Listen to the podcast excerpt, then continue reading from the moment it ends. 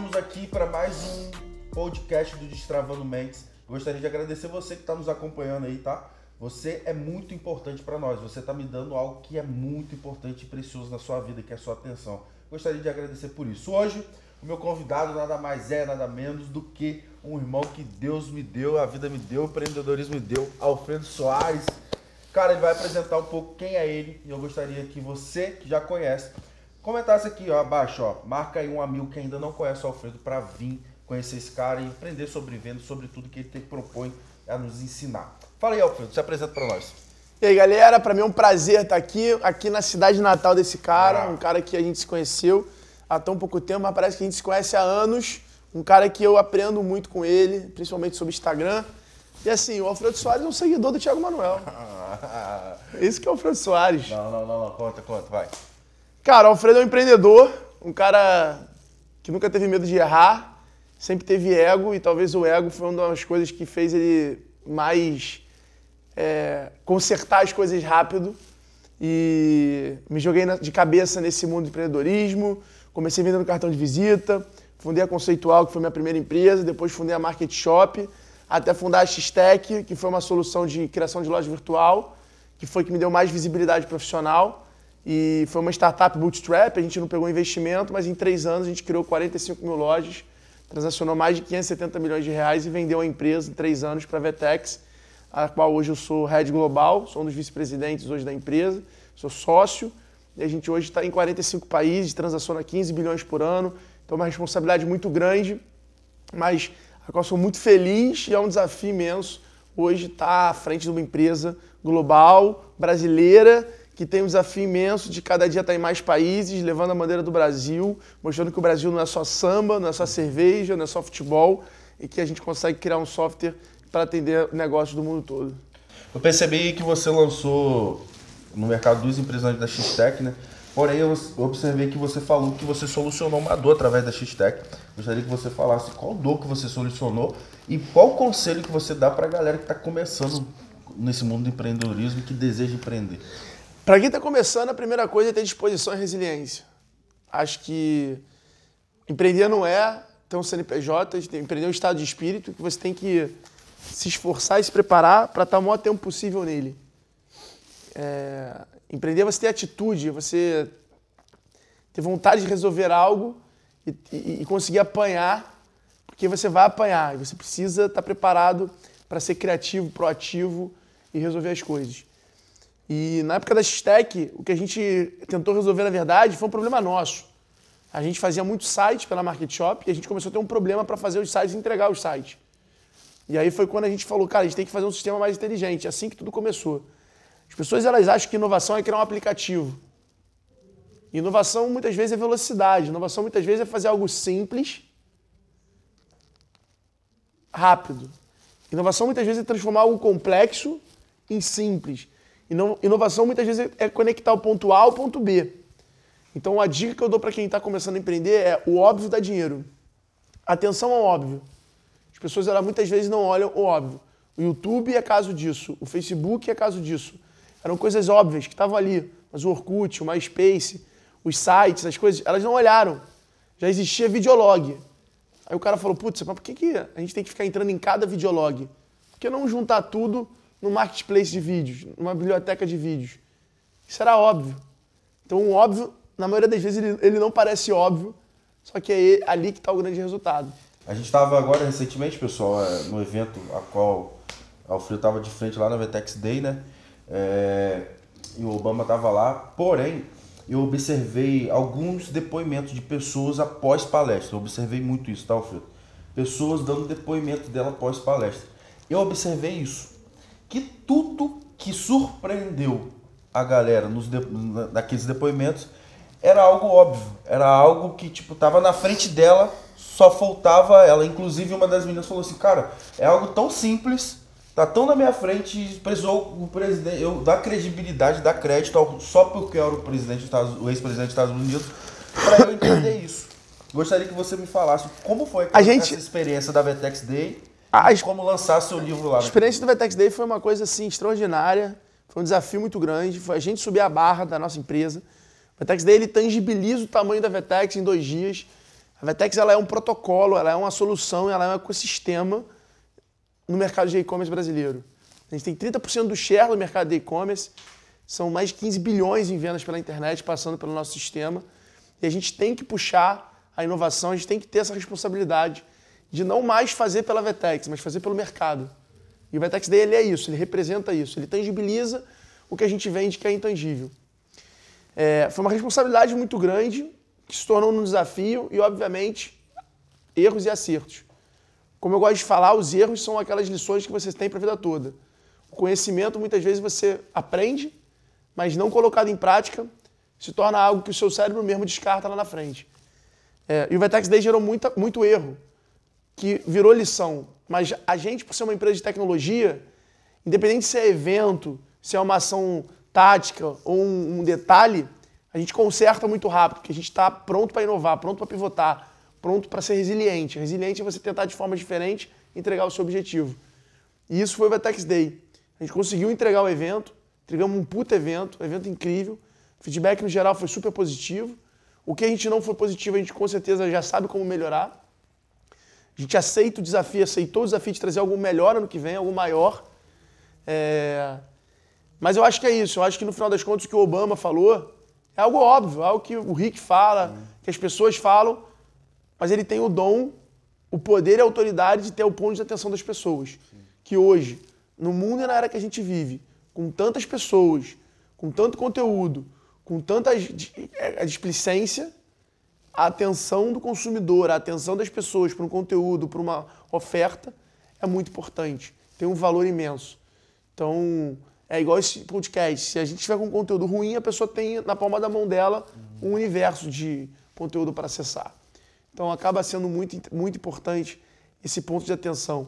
E ter o Obama, ter os palestrantes que a gente convoca, que não é só ele, uhum. são mais de 150 grandes nomes, é exatamente para efetivamente, naqueles dois dias, o foco do Brasil na área de varejo, e-commerce, marketing, negócios, está no Vetex Day. Foi um evento surpreendente. O Ricardo Mourinho me surpreendeu, aquele cara é sensacional. Deixa eu te falar agora aqui, Júlio. É, você falou algo lá na palestra, a gente estava ali na palestra mais cedo, pessoal, que está nos acompanhando no podcast. Você falou sobre agregar valor. Se eu não me engano, foi o dono da Vetex que falou isso. Sobre passar cinco anos, aí você vai falar um pouquinho mais aqui.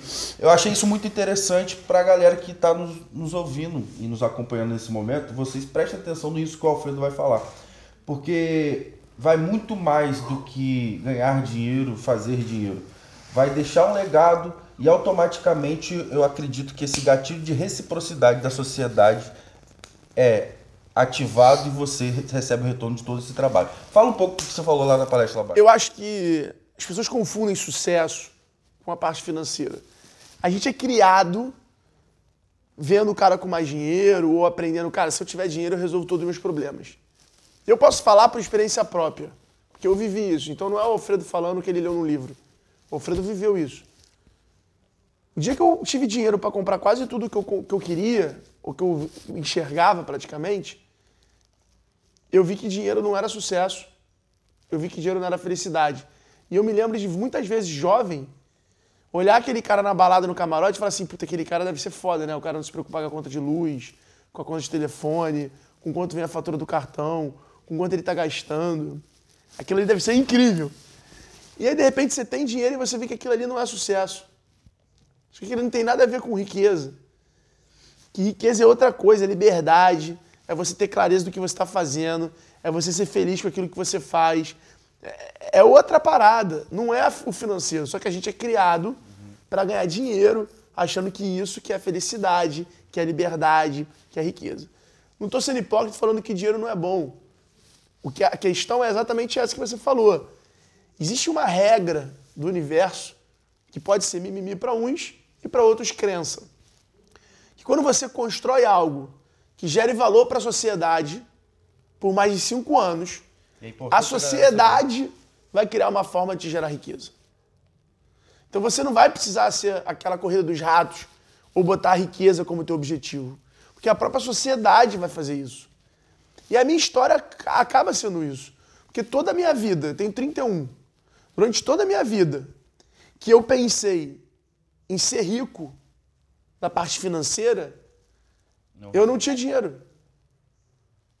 Eu girava muito dinheiro, eu comprava as coisas que eu queria, mas eu era um cara sem realização, sem, sem grana, assim, no, no modo geral. No momento que eu mudei meu mindset para o mindset de, cara, eu gero valor para a vida das pessoas. Eu quero ter mais loja, mais lojista, eu quero construir uma marca, eu quero ter um reconhecimento profissional.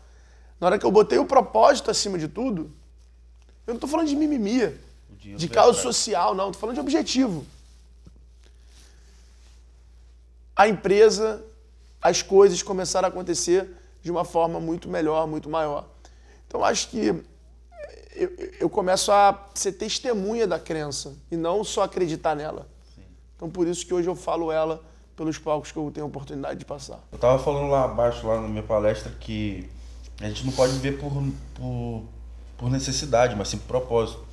Eu não preciso fazer, trabalhar por necessidade. Eu tenho que ter um propósito automaticamente. Quando eu tenho um propósito, as consequências, elas, vão, o fruto do trabalho vai ocorrer e, consequentemente, o dinheiro vai aparecer. Então, a gente precisa focar no propósito. A grande diferença quando você vai para Israel, que é um grande polo de inovação, e para o Brasil, você vai no centro da cidade de Israel, você olha uma pessoa andando no almoço, você claramente consegue ver que aquela pessoa ela está trabalhando pensando daqui a cinco anos.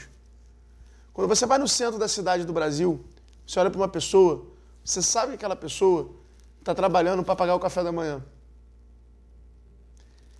É impossível você inovar, você reinventar o futuro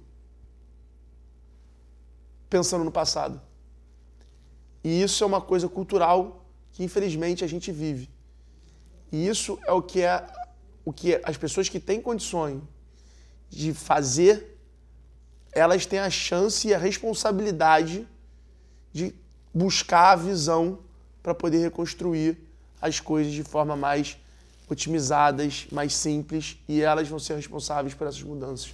Eu ouvi uma frase que, que meio que norteou assim minha vida, eu até compartilhei, é, não ela, mas um pouquinho da essência dela lá abaixo, que diz assim, é, você não é resultado daquilo que você passou, você é aquilo que você decide ser.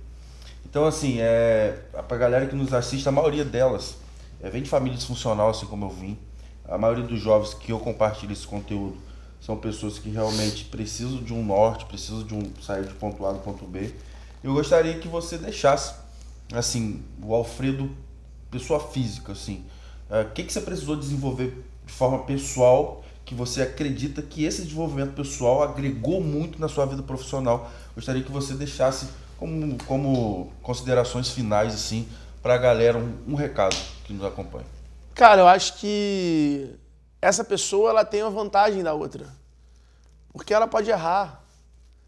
Ela nasceu com erro a favor dela. Ela não vai ter. O ego dela é menor.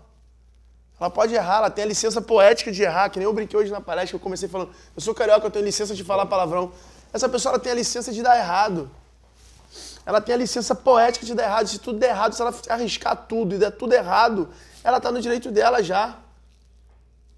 Então essa pessoa ela tem que se jogar de cabeça, ela tem que realmente não ter medo do erro, ela tem que ser um tomador de risco. Essa pessoa ela tem a chance de mudar, ela, ela é a que tem a maior responsabilidade de mudar, porque ela tem o maior risco para ser tomado. A pessoa que já nasce em berço, que já tem tal, essa pessoa ela tem, ela tem o que perder ela tem ego, ela não quer dizer, ela, ela, ela tá com medo de falhar para o pai, para a mãe, para a família, para a comunidade, para a sociedade. A outra não. A outra, o que, o que ela fizer é lucro. Então essa pessoa, ela tem esse superpoder. E a oportunidade, a licença poética de errar. De errar. Ela pode ir lá e errar, ela tem esse poder. Família. Ela tem o maior poder de todos, é o erro. Lá na minha família, eu nasci, eu era aquele que tinha tudo para dar errado. É, o, único, o único dos netos da minha avó que não tinha pai era eu. O único dos netos que não tinha oportunidade de estudo era eu. Então era, a preocupação era toda em mim, sabe? E eu vi que essa, essa, isso, que você está falando, eu vi.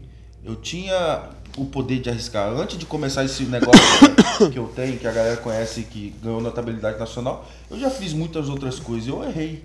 E, e com isso eu aprendi. Mas não houve pressão. Eu acho que as pessoas têm que entender que cada um vive no seu próprio tempo. As pessoas olham às vezes a história do Alfredo, a história do Tiago, a história do, Davi, do Rick, e falam, nossa, porra, teve sucesso com 31, nossa, teve carro, teve isso, teve aquilo, por que, que eu não? Eu só tô com tanto.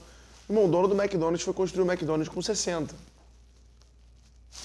Um dos maiores impérios imobiliários do mundo. Então, assim, cada um vive no seu próprio tempo. Sabe? Questão a gente é- tá falando de processo. né? é que a pessoa ela tem que estar processos. preparada para aquilo.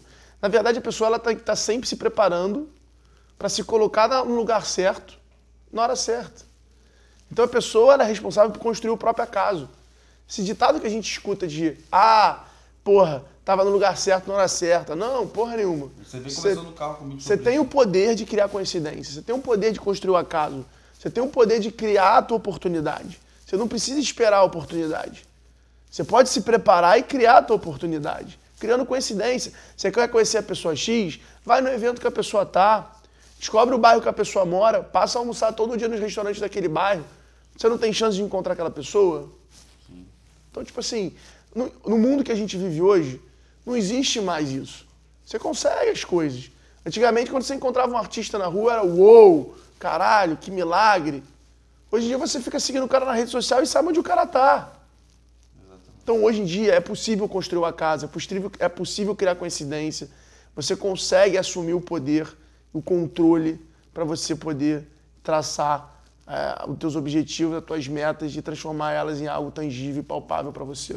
Então, basicamente, você tá falando pra galera aí o que eu falei um pouco lá atrás, né? A galera, ela tem o poder de ser protagonista da história dela. Eu tava falando, Alfredo, lá Eu acho que todo mundo é protagonista da tua própria história.